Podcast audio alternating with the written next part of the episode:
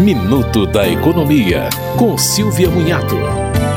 Este ano, o governo deve lançar uma campanha para que as pessoas destinem parte do seu imposto de renda para fundos e projetos que apoiam crianças e adolescentes, idosos, cinema, esporte e cultura. Se o contribuinte não fez isso durante o ano passado, ainda pode fazer na própria declaração até o máximo de 6% do imposto devido, mas apenas para fundos relacionados a idosos e crianças e adolescentes.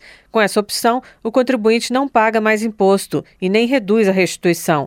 Ele apenas destina o imposto para uma finalidade específica.